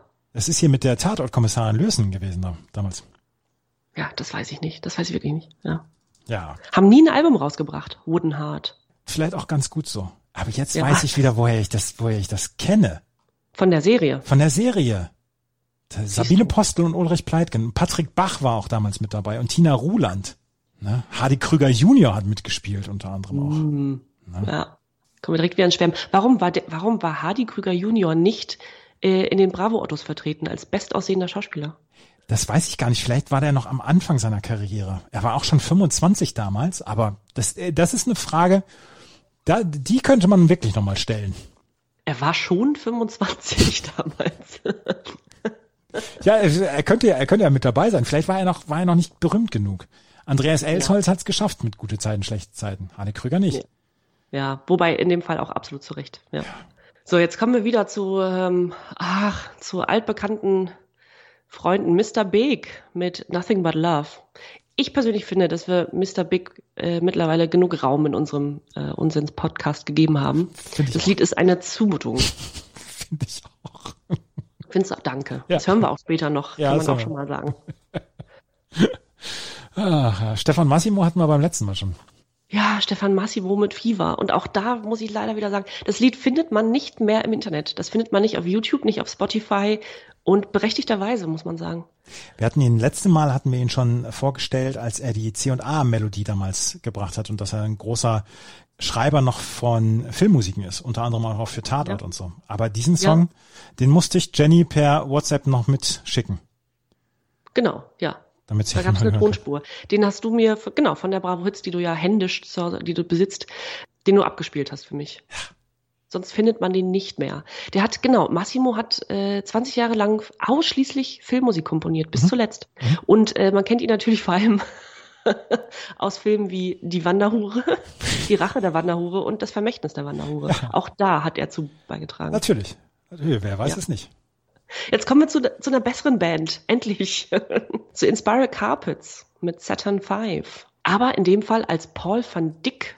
Ich musste mich tatsächlich belesen, ob man Paul van Dyck oder Dyck sagt. Man sagt wohl Dyck. Ich hätte Paul van Dyck gesagt. Ich habe auch immer Paul van Dyck gesagt. Ist wohl falsch. Vielleicht äh, schreibt uns bitte, ja. welche Aussprache richtig ist. Schreibt's in die Kommis. Schreibt in die Kommis, ja. Paul van Dyck, wo man denkt, ah, vermutlich Niederländer. Nein, in Eisenhüttenstadt geboren. So, und, und, und, dann darf man ihn nicht Paul van Dyk nennen. Richtig. Aber, ja, aber die Inspiral Carpets und überhaupt diese Zusammenstellung, also diese beiden, also diese, dieser DJ, der ja eher so ein bisschen dem, dem Trance-Bereich, dem, im Trance-Bereich verbucht war, dass der also etwas remixed von den Inspiral Carpets, die ja mit diesen Manchester-Sound geprägt haben in Manchester und Vorreiter von Bands wie zum Beispiel Oasis waren. Ich muss aber ehrlich gesagt sagen, äh, ich, so schlecht finde ich den nicht. Und der wächst. Der Song wächst, den habe ich jetzt ein paar Mal gehört, der wächst mit einem. Also auch dieser Remix ist so schlecht nicht und irgendwie passend zu dem Lied. Also ich konnte mit dem Remix nicht so richtig was anfangen. Mich hat allerdings die Zusammenstellung der letzten drei Songs ein bisschen überrascht auf dieser CD. Das war relativ viel Mainstream-Pop und so weiter. Und jetzt kommen wir in eine äh, Phase dieser CD, wo dann auch die nächsten drei Songs, wo ich, wo ich gedacht habe, wow, das ist dann ja schon eher, also Depeche Mode ist jetzt gleich, ist dann auch Mainstream, aber ist dann halt über jeden Zweifel erhaben. Nationalgalerie kommen wir dann gleich noch hin. Da hat, das hat mich überrascht mit Inspiral Carpets, die Mode Nationalgalerie in dieser Folge. Das habe ich ganz gerne gehört. In diesen drei Stücken hintereinander. Genau, ja. Das wären wohl auch die drei und die sind auch folgerichtig hintereinander. Die drei, wie ich sagen würde, würde ich heute noch immer wieder hören. Ja, Inspiral Carpets. Jetzt kommen wir nämlich zu Deepish Mode, genau. In Your Room ähm, war vergleichsweise nicht so erfolgreich wie die anderen Auskopplungen.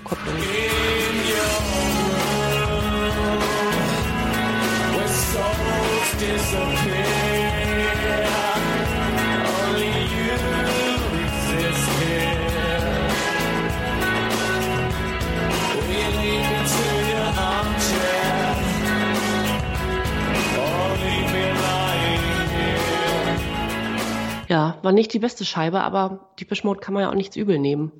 Ich müsste jetzt wieder lange pausieren, weil erstens Songs of Faith and Devotion ist, das habe ich schon mal gesagt hier, ja. ist meine absolute Lieblingsplatte von von ähm, Depeche Mode und zweitens In Your Room, es muss jetzt nicht der Sephir Mix sein, der hier drauf war, es kann der, der normale, das normale Stück sein, ist wahrscheinlich mein All-Time Favorite Stück von Depeche Mode.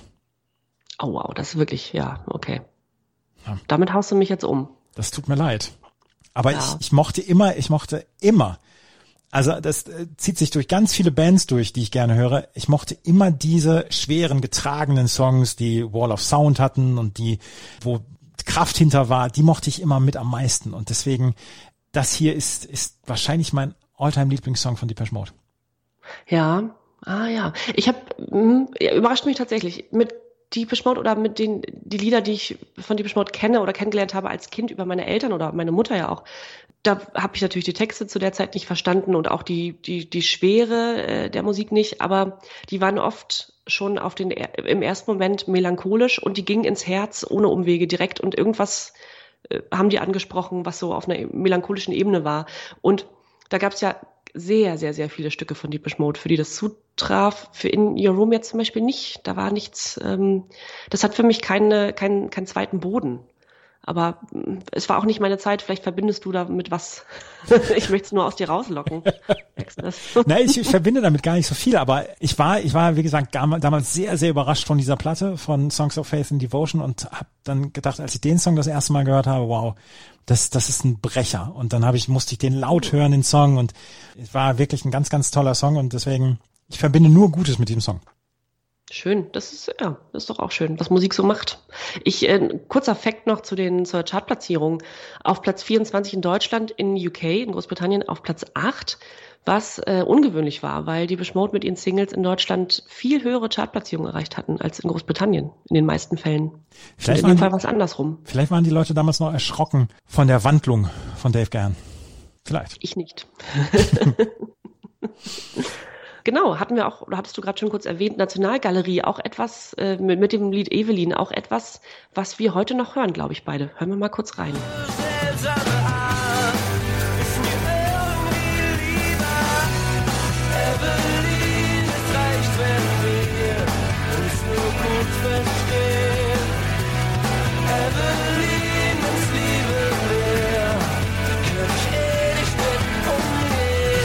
Tolles Lied toller Song. Äh, wirklich, ja. wirklich toller Song. Ich höre, ähm, Nationalgalerie gab es ja nicht so lange.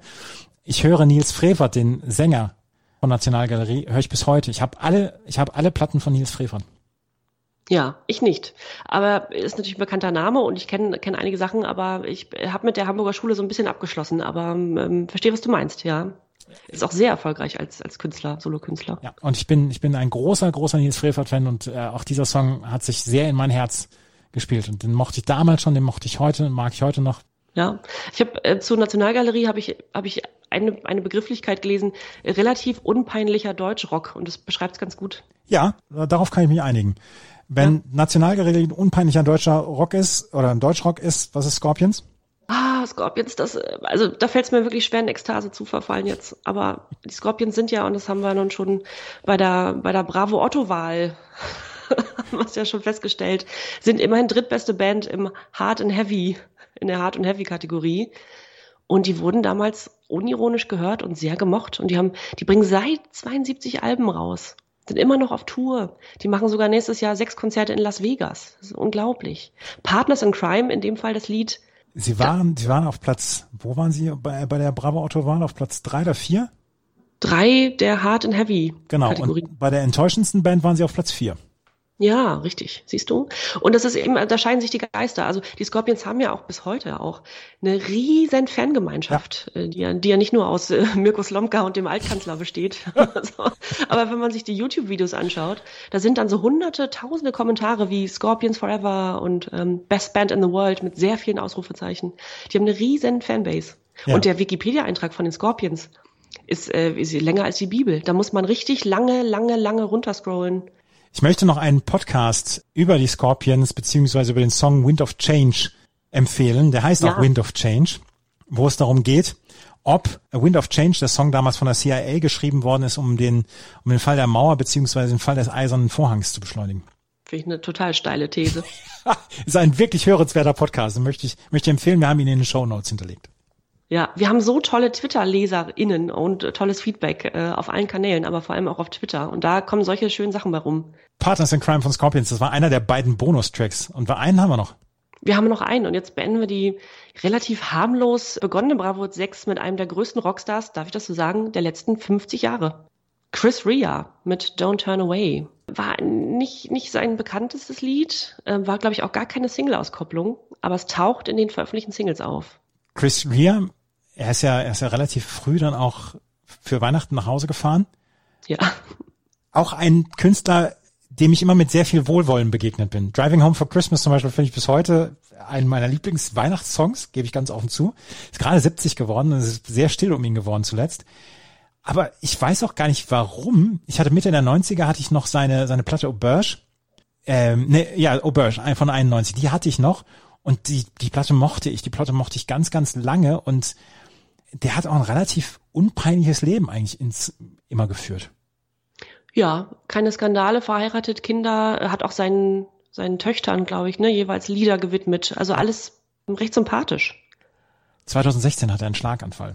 Ja, genau, der hat, also der hat eine recht lange medizinische Krankheitsgeschichte. Ja. Chris Rea, Don't Turn Away. Damit wurde die CD 20 abgeschlossen. Das ist das erste, die erste CD der Bravo Hits, die 40 Songs hatte. Wir werden nochmal in späteren Ausgaben mit 42 Songs erleben, äh, Bravo Hits.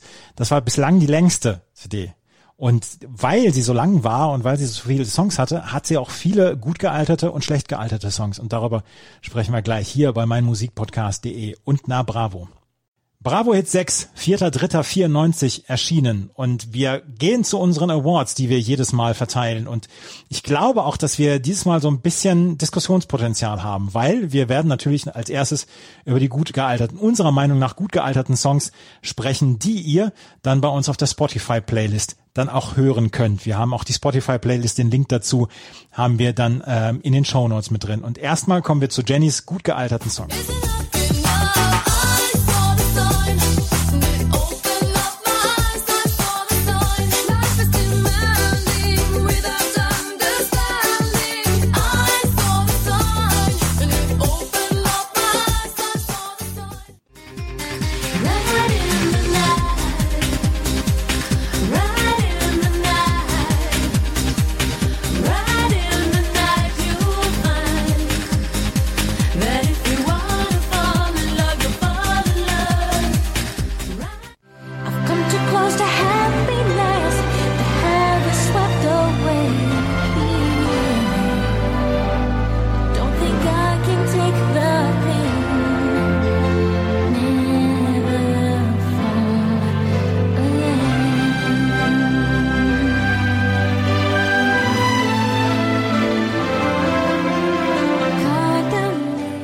Jackson. Ich habe ja, ich habe mitgesungen gerade und hatte ein bisschen Angst, dass wenn du jetzt abdrehst, dass man mich noch hört. Und auch so die Hand auf dem Herz und so, ne? Hatte ich. Keine Lüge. Wenn du, während, du die, während du die Faust in der Luft weggedrückt hast, habe ich die Hand am Herzen. Ich habe die bei Jam Spoon gehabt, bei Ride in the Night. Das ist, ist ein Song, der mich so. überrascht hat bei deinen bestgealterten Songs. Jam Spoon, Ride in the Night. Hat dich überrascht, ja. Da siehst du Konfliktpotenzial. Nein, kein Konfliktpotenzial, aber ich bin darüber gegangen, einfach so, äh, bei der Vorstellung, das war der fünfte Song auf der ersten CD, den fand ich relativ nichtssagend. Ja, ich habe von jeder CD bisher immer ein Lied noch mitgenommen, das ich vergessen hatte und sich dann äh, sich das jetzt wieder in meinen Alltag so reinspielt. Und bei Jam Spoon ist das der Fall. Jam Spoon Ride in the Night, Janet Jackson again ist also wenn wir unseren Kuschelrock-Ableger noch machen, dann wird er natürlich auch irgendwann dabei sein. Und Ace of Base, The Sign, ich glaube, da brauchen wir keine Diskussion führen. Nein, bitte nicht. Nein, äh, nein, wird, wird auch nicht. Das ist, der, der Song wird bis heute im Radio gespielt und ist bis heute meiner Meinung nach auch nicht nervig. Die gut gealterten Songs von Jenny, meine gut gealterten Songs sind diese hier. Hast du das gewollt? Hast du Angst zu beginnen? Doch jetzt ist alles anders, denn wir sind mittendrin. Es dreht sich nur um uns und es ist nichts wie bisher. Und es macht uns zu Brüdern mit dem Tag am Meer.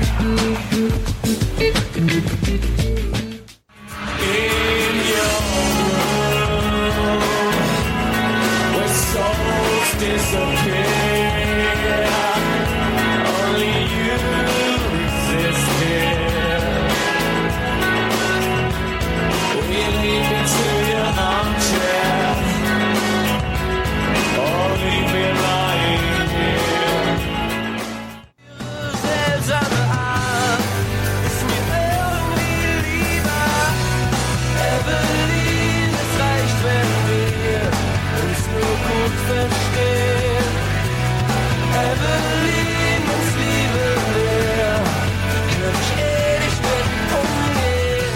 Ich gebe zu, ich bin hier ein bisschen, habe mich hier auf die sichere Seite begeben.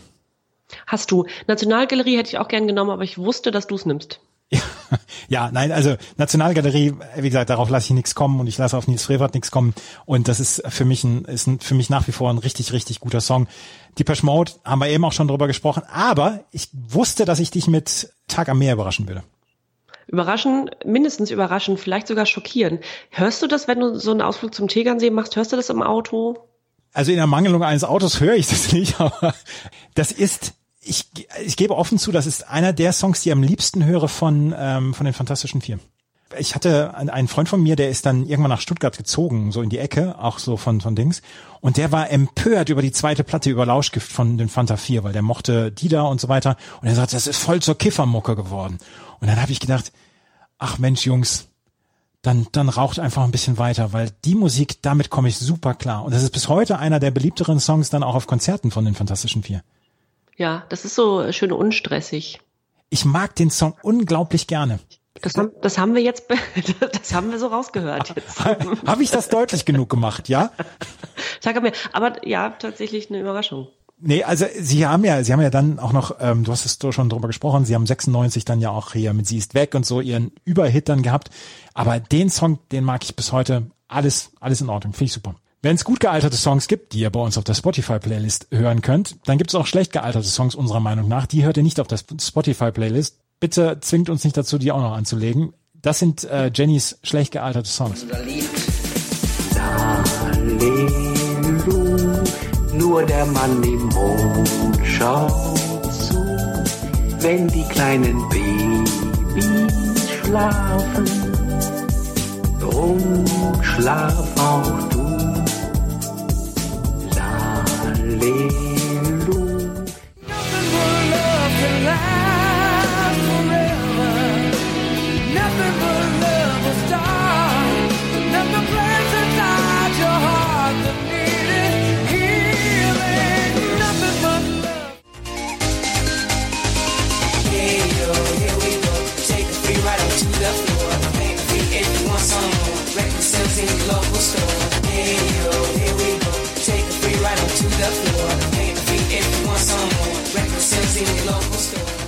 Hey Yo, Here We Go von Technotronic. Hey, hey Yo, Here We Go. Das ist, das ist so fatal, wenn man äh, Technotronic, Hey Yo, wenn das anfängt zu spielen, denkt man, geil, äh, Pump Up the Jam geht los und man möchte so stampfen und dann kommt das bei rum.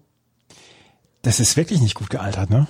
Überhaupt nicht. Das erklärt sich von selbst. Es, ist, es gehört sowas von auf die schlechtesten gealterte Liste. Ja. Ja. Ja, auch, wir haben auch schon drüber gesprochen, Mr. Big. Nothing but love can last forever. Da kriege ich, da wäre ich schon aggro. Wenn, wenn solche, ja. wenn solche dahingerotzten Lyrics dann auch noch dabei sind. Ja, echt so neben, ne, nebenbei geschrieben, ne? Ja. So mit einer Hand, ja. Ja. Komm, lass rausbringen jetzt den Quatsch. Äh, die Leute wollen uns. Und diese, wir sind, wir haben immer noch Bravo Starschnitt. Also komm, solange das geht, können wir so einen Schrott äh, rausbringen. Ja. ja, ja. Und was hat das als drittes noch? Heinz Rühmann. Heinz Rühmann, genau. Das, also als Schlaflied für Kinder, Entschuldigung. Ich würde mir das als erwachsene Frau abends nicht im Dunkeln anhören wollen, da bekomme ich Angst. Das macht mir Angst, das Lied. Und da stelle ich mir so ein Sofa vor bei so älteren Damen zu Hause, wo dann so ganz viele Käthe Kruse Puppen auf dem Sofa sitzen ja. und eine angucken. Und man kommt ins Zimmer und da gucken einen so Puppenaugen an. Das ist für mich das Lied. Und die leuchten auf einmal im Dunkeln, ne? Ja, genau. ja, also äh, ist ein Song, den, den man, glaube ich, wirklich nicht mehr so richtig braucht. Der damals aber so ein bisschen in die Zeit passte, weil der ist, der ist rauf und runter auf Viva und auf FTV gelaufen damals. Jennys schlecht gealterte Songs. Ich habe auch drei schlecht gealterte Songs, meiner Meinung nach.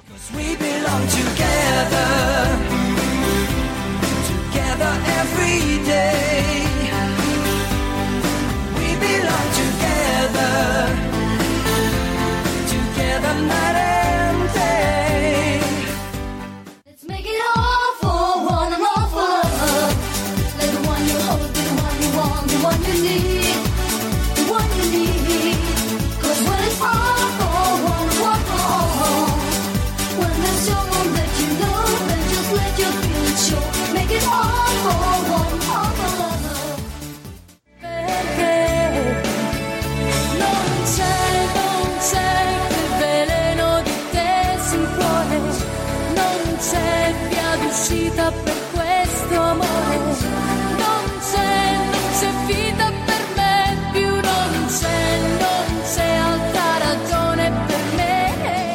Laura Pausini, non c'è. Bei der, bei der Vorbereitung habe ich gedacht, warum ist die Frau so unfassbar erfolgreich? Es kann nicht an diesem Song liegen. Es muss ein anderer gewesen es sein. Es muss ein anderer gewesen sein. Und den Song fand ich jetzt relativ belanglos. Deswegen habe ich ihn in die, in die nicht gealten, nicht gut gealterten Songs reingebracht. Aber sie wird mir eine lange Nase drehen und sagen, Mensch, Andreas, das ist mir völlig egal. Ich bin nach wie vor so unglaublich erfolgreich. Und das soll sie auch sein. Und das ist ja auch, und das ist sicherlich auch verdient, aber nicht mit, mit diesem Song. Dann The Musketeers mit uh, All for Love, da haben wir schon drüber gesprochen. Und uh, Wooden Heart, We Belong Together. Und jetzt, jetzt gerade eben beim zweiten Mal hören, habe ich gedacht, aha, da ist Sabine Postel, die an den Zaun geht und sich die Zeitung bringen lässt und noch eine gute Laune macht im Vorspann von nicht von schlechten Eltern. Da habe ich es wiedererkannt. doch nicht mehr so schlecht. Doch, doch, doch, doch, doch, doch, doch. Ja. Der, der, also der, der Song ist so, ist so 0815 Pop, wie es 0815 Pop nur geben kann. Total ja, das sind unsere gut und unsere schlecht gealterten Songs. Wir haben allerdings auch Guilty Pleasures. Und die Guilty Pleasures, die wollen wir euch auch nicht vorenthalten. Das ist Jennys Guilty Pleasure.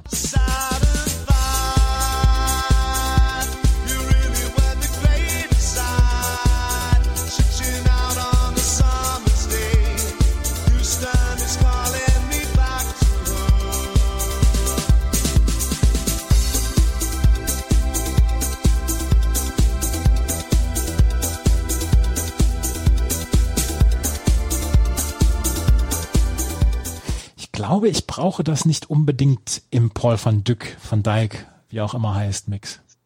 Naja, ich auch. Ich bin da auch in, in Zweikampf mit mir gegangen. Äh, ich schon. Ich brauch's nicht, aber ich, ja, erwisch mich dabei, oder ich weiß jetzt schon, dass ich das wieder öfter hören werde. Also ist es ein astreines Guilty Pleasure. Nichts, was man gerne zugibt. Also Inspiral Carpets, ja, aber diesen Paul van Dyck Dyke Remix, nein es ist catchy, es ist irgendwie gut und es sind jetzt Barrel Carpets, die ich lange nicht gehört habe. Insofern, ähm, warum denn nicht? Ja, warum, warum denn nicht? Und wie gesagt, also diesen, den Paul van Dyck Remix brauche ich nicht. Aber in Spiral Carpets, das ist in Ordnung. Das ist diese Manchester-Szene da äh, aus Großbritannien gewesen, quasi dann die Vorgänger von Oasis. Ich glaube, Noel Gallagher war ja auch Roadie bei in Spiral Carpets. Ja. Und ja, das, das, das passt schon, wie der Bayer sagen würde. Und ich habe äh, ich hab Jenny nicht vorher informiert, was mein Guilty Pleasure ist und sie musste raten und sie hat äh, gesagt, eine von diesen dreien. Und es ist einer von diesen drei geworden. Mein Guilty Pleasure auf dieser CD. Keep on believing and you'll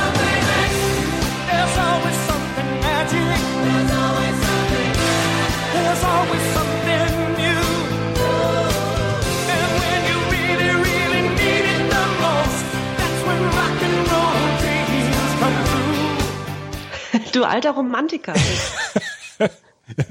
ich weiß gar nicht, was es mit Romantik zu tun hat, aber in diesem Fall ist es so, dass ich diese Platte damals sehr häufig gehört habe und heute denke, ach, vielleicht war es dann auch ein bisschen zu viel, aber ich mag diese ganz große Geste. Ich habe es eben schon erwähnt, ich hab, mag diesen Wall of Sound, diesen diese Klangteppich über Klangteppich, Gitarre über Gitarre und dann diese große Stimme, es, es mag ich eigentlich ganz gerne. Und deswegen habe ich gedacht, als ich das wieder gehört habe, ich habe seit, seit 10 oder 15 Jahren kein Meatloaf mehr gehört, aber als ich diesen, diesen Song wieder gehört habe, habe ich gedacht, ach, ach, schon ganz okay, das, das passt schon. Und deswegen ist es mein Guilty Pleasure. Ähm, Meatloaf, Rock'n'Roll Dreams Come Through. Ja, ich kann mich nicht so richtig dagegen wehren. Es ist auch ein, Meatloaf ist auch ein klassisches Guilty Pleasure. Ja. Ist, ähm, wenn man an ein Guilty Pleasure denkt, denkt man an Meatloaf. Ja, und das ist auch dieses, man, man singt es mit und man hat die Faust dann auch wieder geballt und so. Und, und äh, das ist, da, da möchte ich einmal die Geschichte erzählen. Es gab früher in der Musikbox, und jetzt endlich mal wieder über die Musikbox zu erzählen, es gab den Sonntag der Sonntag, der wurde so für Oldies äh, gebracht, also alles, was so Ende der 80er, 70er und so weiter gebracht worden ist. Das war sonntags immer. Da war ich mit einem Freund von mir, war ich immer da. Erst haben wir geflippert, dann sind wir reingegangen. Und dann war auf der Tanzfläche meistens noch nichts los, halb zehn oder so sonntags. Und dann hat der, wenn der DJ wenn der DJ Hunger hatte, hatte er gerne mal die kompletten 25 Minuten von Autobahn, von Kraftwerk gespielt. Und wenn das aus war und er mit seiner Pizza noch nicht fertig war, dann hat er gerne nochmal von, von ähm, Meatloaf so ein 10-Minuten-Stück hinterher gesetzt. Und dann war meistens so einer, vielleicht mal zwei Leute auf der Tanzfläche und haben dann Ausdruckstanz gemacht, auch zu diesen, zu diesen ganz großen Songs. Und da habe ich eine ganz gute Erinnerung dran. Du warst Teil davon. Nein, nein, nein, nein, nein, nein, nein, nein, nein, nein. Oh, oh, ich war, ich war zwar Tänzer, aber niemals, niemals alleine auf der Tanzfläche. Uh, uh. Dafür war ich, nein, nein, dafür war ich zu groß, zu auffällig. Ah, das würde ich niemals machen. Ich bin immer der am Rand gewesen, der getanzt hat. Klasse. Irgendwann finden wir Fotos und die kommen dann auf den Instagram-Account. Ja, genau. ah, unsere Guilty Pleasures. Wäre das ein Festival, auf das, bei dem wir Karten verkaufen würden? Ja. Wer ist der Headliner? Also die Mode wahrscheinlich, ne? Ja, die Mode. Es gibt ja äh, wieder zwei Bühnen, mindestens zwei Bühnen eine Tanzbühne, wo so richtig, äh, naja, wo zwei Tage abgeraved wird und eben die Conventional-Bühne. Und da müssten die Mode eigentlich Headliner sein. Die Mode an dem einen Tag und am anderen Tag Janet Jackson. Ja, habe ich auch gedacht, Janet Jackson vielleicht. Aber wo bringt man da? Also man hat Dance, man hat aber auch die ganz großen Superstars. Chris Rea könnte auch, könnte vielleicht auch Headliner sein. Ähm, wo tritt Helge Schneider mit auf? Oder nimmt er sich dann einfach äh, jemanden und improvisiert? Das, das frage ich mich auch. Oder brauchen wir dafür noch ein kleines Zelt, wo Helge Schneider dann erst eine Lesung abhält und dann noch äh, zwei, dreimal auftritt? Ja, einfach so ein Quatschzelt, wo ja. er machen kann, was er will. Ja, wo vielleicht noch andere Kleinkünstler noch dabei sind. Auf jeden Fall, Helge Schneider, er, er, er sticht ein bisschen hervor. Aber wenn wir das jetzt haben, wenn wir zwei Bühnen haben, auf der einen, also Freitag, Samstag zum Beispiel Janet Jackson an dem einen Tag, am anderen Tag die Mode. Äh, vor Janet Jackson ist Snoop Doggy Dogg. Ja. Und vielleicht davor noch die Fantastischen Vier. Super zum Einheizen. Und vor der Depeche Mode ist äh, Meatloaf mit dabei. Und Chris Rea. Und Chris Rea, ja. Und Mr. Big noch am, am späten Nachmittag. Die, die müssen wir irgendwie immer mit unterbringen. Die müssen wir durchziehen. Mr. Big, ja, aber nach, also Mr. Big so um 16 Uhr und dann so ab 17.30 ähm, dann kommen, kommen erst die meisten Leute an die Bühne. Ja, ja. UB40 ist auch auf der Conventional Bühne, ne? Ja. Ja. Und auf der, auf der Dance-Bühne sind Culture Beats und ähm, Headliner. Tour Unlimited vielleicht? DJ Bobo? DJ Bobo. Ah, da haben wir schon einige. Tour Unlimited auf jeden Fall müsste relativ spät noch mit dabei sein. Ja, Tour, oh, stell dir vor, nachts um zwei zu Tour Unlimited tanzen. Äh, es sind immer noch 30 Grad. Oh, schön. Ja. Haben wir, haben wir noch, haben wir noch Platz für ein Late Night Special von Enigma? Boah, wer würde da hingehen? Würdest du hingehen? Das weiß ich nicht. Wenn mir jemand vors Zelt gekotzt hat, vielleicht. ja, komm, wir, ach, jetzt ist auch egal, gehen wir zu Enigma und Right Set Fred, die gucken wir uns auch noch an. die haben eine Kollabo gemacht. Ja, genau. Oder ja. Right Set Fred haben mal wieder ein Lied gecovert und diesmal von Enigma. Ja, genau. Nicht von ABBA, von Enigma. Und jetzt treten sie gemeinsam auf. Also ein Festival könnten wir uns tatsächlich doch mal ganz gut vorstellen und ihr seht dann ja auch das Festivalplakat bei uns auf dem Instagram-Account. Hier kommt Bravo. Das ist unser Instagram-Account. Auch in den Show Notes mit verlinkt. Und weil wir beim letzten Mal so viel Spaß dran hatten, wollen wir, sind wir auch nochmal durch die Lyrics gegangen hier. Und ähm, deine Lieblingslyrics aus diesem, aus dieser Bravo Hit 6? also beste Lyrics, ähm, glaube ich, brauchen wir nicht streiten. Chris Rea, Don't Turn Away sind, es ist wirklich ein schönes Lied. Aber viel, viel spannender und spaßiger finde ich eigentlich die schlechtesten Lyrics. Und da, das schwankt so zwischen Scorpions, Partners in Crime, das ist schon ganz schön wild. Aber ich habe mich tatsächlich für Omen 3 von Magic Affair entschieden. Das ist, ähm, da geht's folgendermaßen, ich, darf ich es mal vorlesen? Bitte? Do what you want, but think about the omen. A vision in your mind will lead your way. Go where you want, but don't forget the omen. A light at your side will show you where. Omen, oh, oh. Was ist das Omen? Das weiß ich nicht. Und vielleicht soll es dann auch im Verborgenen bleiben.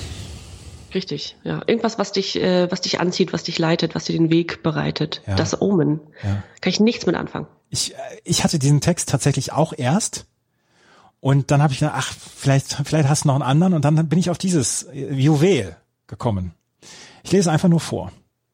Party people, yeah, tag team music in full effect. That's me, DC, the brain supreme, and my man, Steve Rowland. We're kicking the flow, we're kicking the flow, and it goes a little something like this.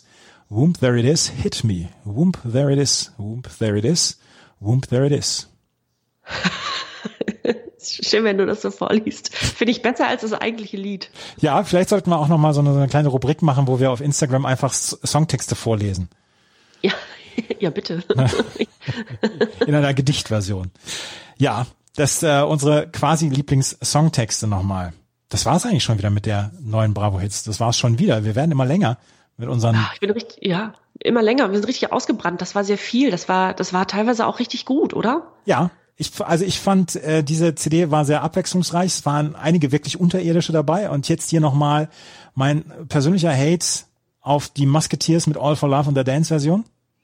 Das ist wirklich, das, ist, das kann ich noch nicht so richtig verarbeiten gerade. Nee, das, das, das kann ich auch noch nicht so richtig verarbeiten. Wir hoffen, ihr habt es verarbeitet und wir hoffen, das hat euch mal wieder gefallen, was wir hier in den letzten anderthalb Stunden fabriziert haben. Wenn euch das gefallen hat, freuen wir uns über Bewertungen und Rezensionen auf iTunes, gerne auch Weiterempfehlungen und folgt uns unbedingt unserem Instagram-Account, weil kaum ein jemand kann das besser als Jenny, diesen Instagram-Account. Und ansonsten gibt es in zwei Wochen wieder die neue Bravo Hits dann zur Bravo Hits 7 und auch da sind wieder Kracher drauf und ja, wir freuen uns jetzt schon.